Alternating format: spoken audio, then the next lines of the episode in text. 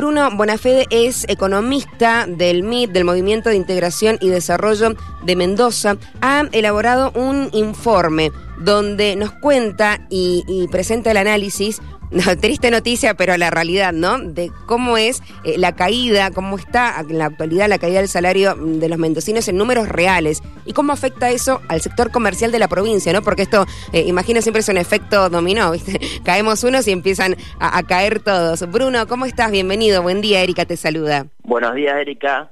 Bueno. Buenos días a, a toda la audiencia, a la audiencia. Muchas gracias por invitarme. A, a vos por, a vos por sumarte, Bruno. Bueno, eh, es así, ¿no? Vos has elaborado este informe, has relevado estos datos y lo has compartido con el MID.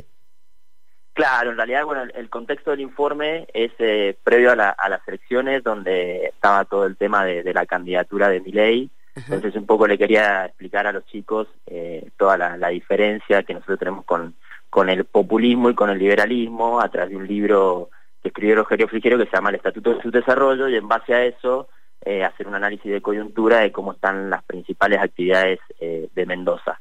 Análisis entonces que fue previo a las pasos nacionales, me indicás. previo a las pasos nacionales donde la ola la marea Milei estaba eh, en alza y en un asado entre amigos me, me enteré que varios iban a votar a Milei así que ahí se me pararon las antenitas y dije bueno algo tenemos que hacer y, em- y empezar a convencer y a, y a trabajar ¿Y en, qué- esa, en esa línea ¿Qué, qué factores o valores eh, comenzaste a analizar? Digo, ¿cómo arrancaste con este informe? No, bueno, en, en principio, en la- la- lo que es la parte de coyuntura, eh, trabajé sobre el Producto Bruto Geográfico de Mendoza, el cual el 18% explica el, el comercio eh, y el, el salario real, la caída del salario real, por producto de la inflación y demás. eh, que, bueno, entiendo que la gente, más allá de, de- del proceso de, de ordenamiento que ha tenido la provincia ¿no? en estos últimos años, eh, estaba, estaba afectada por esta situación y, y expliqué un poco que la solución o la idea del, del- del informe era explicarle que la, la salida no era la que, la que proponía Javier Milei, digamos. ¿Hay una Este salida? Hay una salida, la salida es el desarrollo.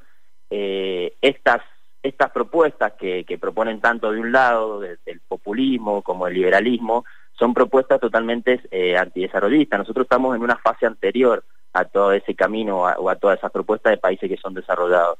Argentina es un país eh, subdesarrollado, ¿sí? muchas veces van a escuchar eh, en los informes de documentos de organismos multilaterales como el BID, CAF, Plata, que Argentina es un país en vías de desarrollo. Bueno, son las vías más largas del mundo porque hace 50 años que estamos en vías de desarrollo.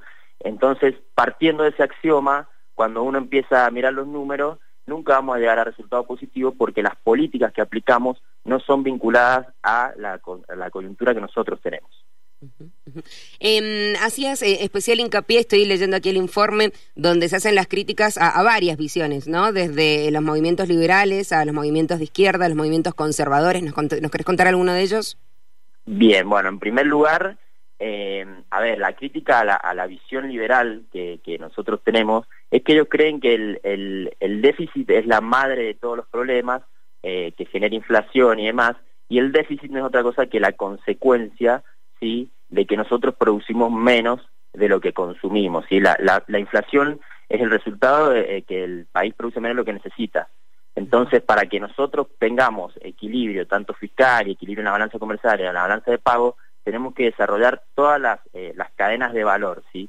La cadena de valor, para nosotros, los desarrollistas, es un concepto sumamente importante, porque un liberal, si en un momento determinado de la historia una piedra vale muchísimo, va y vende la piedra y no le importa todo el entramado productivo que hay detrás de esa piedra. Entonces, cuando uno hace política económica, tiene que tener en cuenta todos los elaboramientos de la cadena productiva. Esa es la, la primera diferencia que tenemos con, con los liberales. ¿sí? Y cuando no hay cadena de valor en un mercado, que es el mercado argentino, digamos, cuando aumentan los precios de los commodities, las exportaciones aumentan de valor, pero eh, no aumenta el valor agregado. Y esa plata vuelve a los circuitos financieros internacionales, no se invierte nuevamente en Argentina. Entonces, estamos en un ciclo que no termina más. Claro, claro. Eh, ¿Cómo es el análisis eh, tuyo de cómo está funcionando ¿no? el sector público y la economía que, que rige a, a través del Estado y cómo debería funcionar para también eh, ir en pos de en busca de este equilibrio? Bueno, en, en nosotros eh, proponemos siempre desde la visión desarrollista un Estado eficiente, un Estado audaz, un Estado donde colabore con el sector privado, pero fundamentalmente desarrollé lo que en su momento, hoy ya hay que actualizarlo esto, pero fue la industria pesada, digamos.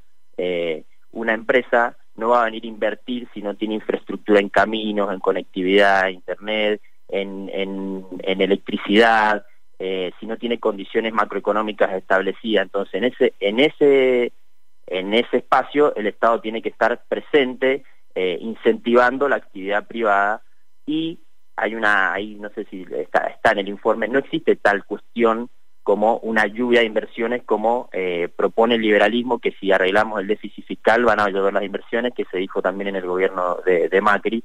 Bueno, eso es mentira. O sea, vos tenés, necesitas un equipo que vaya a buscar a los, a los agentes que son indispensables para poder lograr el desarrollo. Esas empresas que tienen que venir a explotar en Mendoza sería la, parte hidrocarburífera, el, ¿no? el petróleo, eh, minería, el turismo. Tenemos muchísimo potencial eh, para, para, para, fomentar el turismo en Mendoza, infraestructura, tanto el Perilago, Azufre, eh, Punta Negra, bueno, hay un montón de, rutas. Todo eso Mendoza tiene que armar un plan de desarrollo donde el eje principal sea la inversión, ¿sí? llevar el porcentaje de inversión del Producto Bruto Geográfico aproximadamente un 20-22% del PG. ¿Qué, ¿Qué, es la CEPAL y qué visión tienen ellos que ustedes hacen también la, la, la crítica? Mira, la CEPAL, el, concepto eh, desarrollista es un concepto peyorativo que justamente nos hacen las escuelas cepalianas. Eh, la CEPAL, eh, la Comisión Económica para América Latina y el Caribe, intentó dar, ver en, América Latina una estructura económica diferente a la del mundo. empezó a estudiar los problemas de, de América Latina, diferenciándose de estas doctrinas que venían tanto de Estados Unidos, Inglaterra, las doctrinas liberales, o el marxismo, que eran todas doctrinas internacionales. A su vez, eh, Rogelio Frigerio, en un análisis muy, muy detallado, eh, entiende que nosotros nunca nos íbamos a poder desarrollar eh, tomando préstamos de organismos multilaterales como son BITCAF, Plata, el Banco Mundial, porque son estos mismos organismos los que son financiados por monopolios internacionales. Entonces, un poco Rogelio hace una crítica a este organismo porque dice, bueno, ellos no se han dado cuenta que la CEPAL depende de Naciones Unidas, entonces nunca va a poder criticar estos organismos.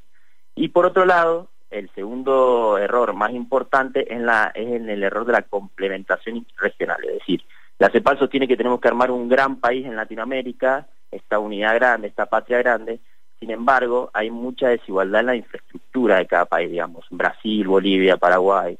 Entonces, lo que él propone primero es integrar a Argentina. Argentina es un país que su infraestructura está alrededor de 30, de 300 kilómetros del puerto de Buenos Aires. Entonces debemos integrarnos primero a Argentina, de Argentina a Sudamérica y de Sudamérica al mundo. No hay que integrar primero, eh, de hecho el Mercosur en, parte fracasa por eso, digamos. No podemos hacer esta patria grande sin primero no desarrollamos nuestras economías, porque hay mucha simetría. Eh, estoy viendo eh, los gráficos que se comparten allí también eh, en el informe sobre cómo está la situación económica y ahora sí vamos a retrotraernos, digo, a la provincia específicamente, ¿no? Para hablar de Mendoza. ¿Cómo está la economía de Mendoza? ¿Cuál es la perspectiva para los próximos meses? Y, entendiendo también que según quien tome las riendas de la presidencia puede variar. Bueno, sin duda, sin duda que un futuro gobierno de, Cambiemos va, va a favorecer a la provincia, eh, la verdad que siempre eh, una coexistencia entre el gobierno local y el gobierno eh, nacional funciona mucho mejor. De hecho, estos cuatro años hemos vivido la discriminación de, nación en la provincia a la hora de bajarnos fondos en la crisis.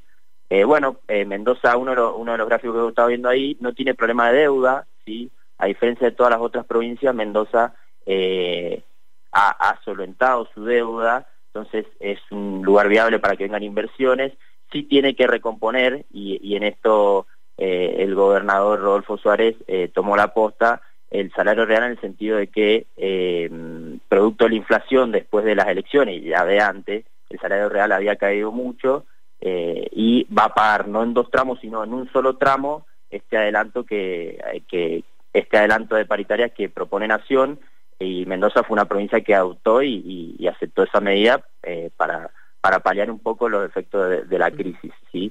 Eh, sobre todo en el comercio, el comercio en Mendoza representa el 18% del Producto Bruto Geográfico, eh, la actividad inmobiliaria, reciente escuchaba hablar de la ley de alquileres, eso fue un shock muy grande para, para todos los que se dedican a la actividad porque muchos precios de alquileres quedaron atrasados y bueno, ya ahora todo alquilan por esta plataforma internacional, entonces ha caído muchísimo esa actividad. Y por último, eh, lo que también hay que seguir exportar, eh, fomentando son las exportaciones, pero sobre todo el agregado de valor en las cadenas productivas, ¿sí? ¿De qué manera? ¿Cómo, cómo se hace eso? Bueno, en primera instancia, entender que no hay una actividad que sea antinomia de otra, no es decir que la minería es la enemiga de la, del, del, agro y que la metalmecánica mecánica es enemiga de, del turismo o alguna otra actividad, sino todas estas actividades coordinadas con un buen plan eh, pueden funcionar juntos, ¿sí? pero lo principal es dotar de infraestructura, de infraestructura a las empresas que se quieran venir a instalar en Mendoza. Un ejemplo muy importante de esto es Simplo, ¿sí?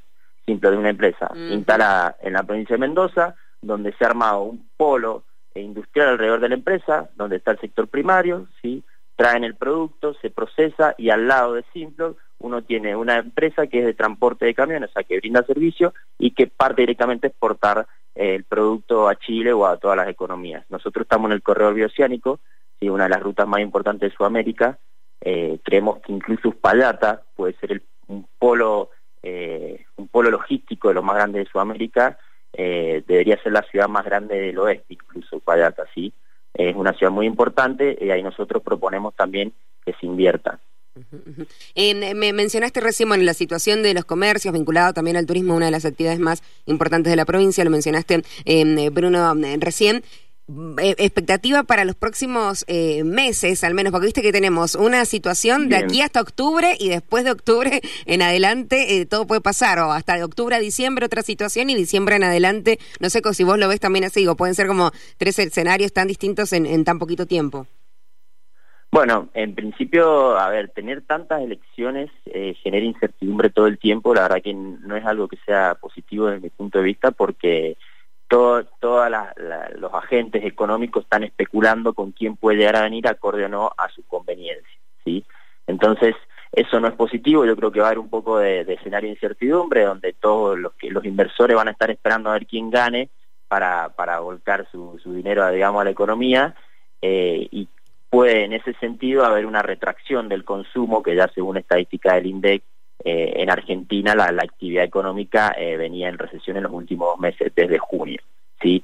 Nosotros no estamos exentos de eso, eh, entonces en, esta, en estas situaciones de crisis el, consumo es muy importante porque el, valor agregado que genera el comercio en, el trabajo y demás hay que sostenerlo, por eso hay que apuntalar los salarios, digamos. Ese es, mi, mi principal eh, visión de acá a diciembre. Eh, ¿Y cuánto tiempo nos puede eh, llevar lograr esos números que nos beneficien, ese equilibrio, ¿no? A través de, las inversiones, como vos decías, inversiones que impulsen el desarrollo para, para tantas actividades. Bien, mira, Frondizi hablaba de ritmo y prioridades, ¿sí? no existe esto que incluso anda diciendo mi ley que de acá a 35 años, o en su momento Macri, que decía en 20 años y que seamos al 2% por año. Mira, la verdad que hay todos, todos incluso, pero hay generaciones que no pueden esperar 20, 30 años, porque a un chico que vos le decís, de acá a 30 años va a estar mejor, mañana agarra la valija y se va al país. Y eso es mentira, es una falacia, digamos. Cuando uno establece ritmo y prioridades y hace un shock de inversiones, eh, en corto plazo la economía debería cambiar. Y esto no es que eh, yo estoy teorizando, esto fue empírico, esto pasó en el gobierno de Frondizi, eh, en tres años se bajó la inflación del 100 al 12%, creció el consumo, eh, y bueno, y después por cuestiones eh, políticas eh, no, no pudo continuar, pero está demostrado empíricamente que cuando hay un shock de inversiones, sobre todo en la industria pesada, ¿sí? metalmecánica, en todo lo que es la, maquinaria agropecuaria, la minería, el petróleo, nosotros podemos eslabonar todas las cadenas de valor atrás de, estas actividades, ¿sí? que por lo general, por lo general, son actividades que tienen eh, salarios reales mucho más grandes. Y lo importante de estas actividades no es, eh, en realidad se habla mucho de las regalías, que es verdad que es un tema a revisar, pero cada inversión que realiza esta actividad, casi el 60%, 70, eh, 70, 50% queda en productos de acá de la provincia. Entonces eso también hay que tenerlo en cuenta. O sea, si una inversión es de mil millones de dólares en 20 años o en 10 años, todos los años esa inversión te va a ir dejando plata en, en lo que es el transporte local. Entonces vas a tener muchos contadores, administradores, abogados, economistas, eh, gente que maneja transporte, migrando hacia esa actividad y bajo una competencia de salario van a aumentar el salario de las bodegas y de otras actividades también. Y esto es un shock, un shock de inversiones. Y lo que yo propongo ahí no es esperar a que vengan, sino ya ir hablando con todas estas personas, que me imagino que se está haciendo el gobierno, para que cuando estén dadas las condiciones se hagan de un día para el otro. Bruno, gracias por el tiempo y la comunicación. Muchísimas gracias, Erika. Hasta luego.